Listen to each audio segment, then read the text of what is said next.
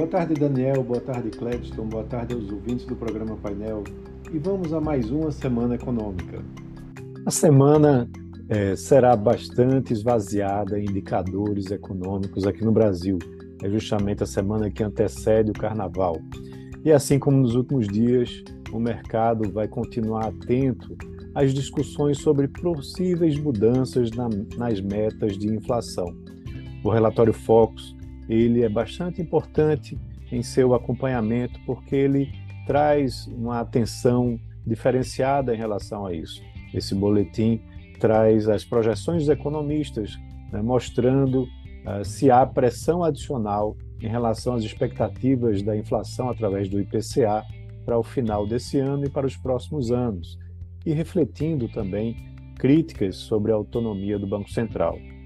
Na segunda-feira, o presidente do Banco Central, Roberto Campos Neto, vai ser o entrevistado do programa Roda Viva da TV Cultura.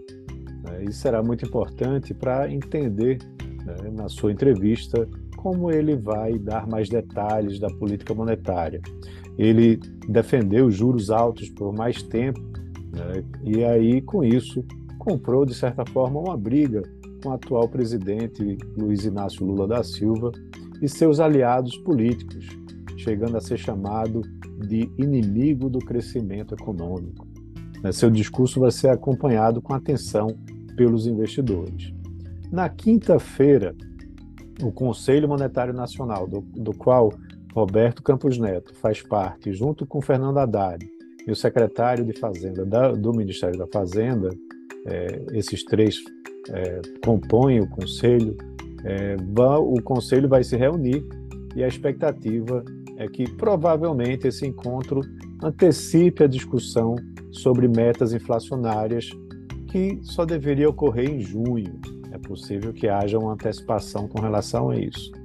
Além disso, as discussões sobre a reforma tributária e o novo arcabouço fiscal vão continuar chamando a atenção, bem como a expectativa de um novo nome para se tornar diretor de política monetária né, que do Banco Central, que deve encerrar o seu mandato esse mês. O Banco Central também vai divulgar um indicador importante de atividade econômica, o IBCBR, que é considerado uma prévia do PIB. Né? O índice de dezembro deve se manter estável na margem na comparação com novembro. Em bases anuais, expectativa de uma alta de 1,2%.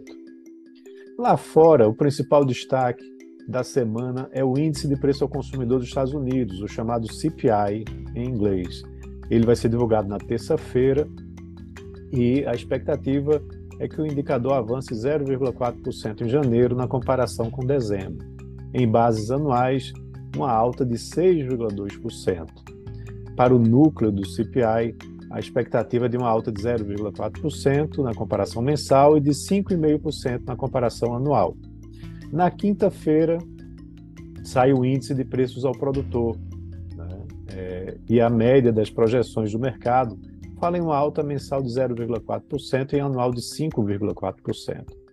Além desses índices de inflação, saem outros dois indicadores econômicos.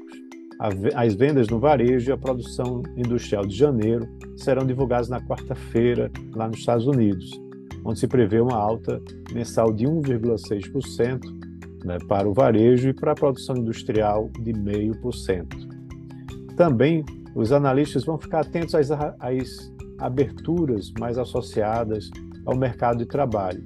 Diversos dirigentes do Fed voltam a discursar o que pode trazer novas informações em relação aos passos da política americana lá nos Estados Unidos. E os balanços ganham tração, movimentação aqui no Brasil. Empresas de peso da B3 vão divulgar resultados nos próximos dias. Na segunda, saem os dados do Banco do Brasil, né, após o fechamento do pregão. É o último bancão né, a divulgar números né, e a expectativa é para um aumento né, na sua, é, no seu lucro. No mesmo dia, antes da abertura da Bolsa, o BTG Pactual vai divulgar o seu balanço também e, importante, acompanhar o impacto da exposição do banco à dívida com relação a americanas. BMG, Newbank, XP são outras instituições financeiras que vão apresentar resultados trimestrais essa semana. E outros destaques da agenda são a Vivo, que apresenta balanço na quarta-feira, Lojas Renner na quinta, também no mesmo dia saem os números da Vale. Então, é bastante importante a gente acompanhar né, esses resultados que vão estar sendo divulgados ao longo dessa semana. Então é isso. Um abraço a todos e até uma próxima.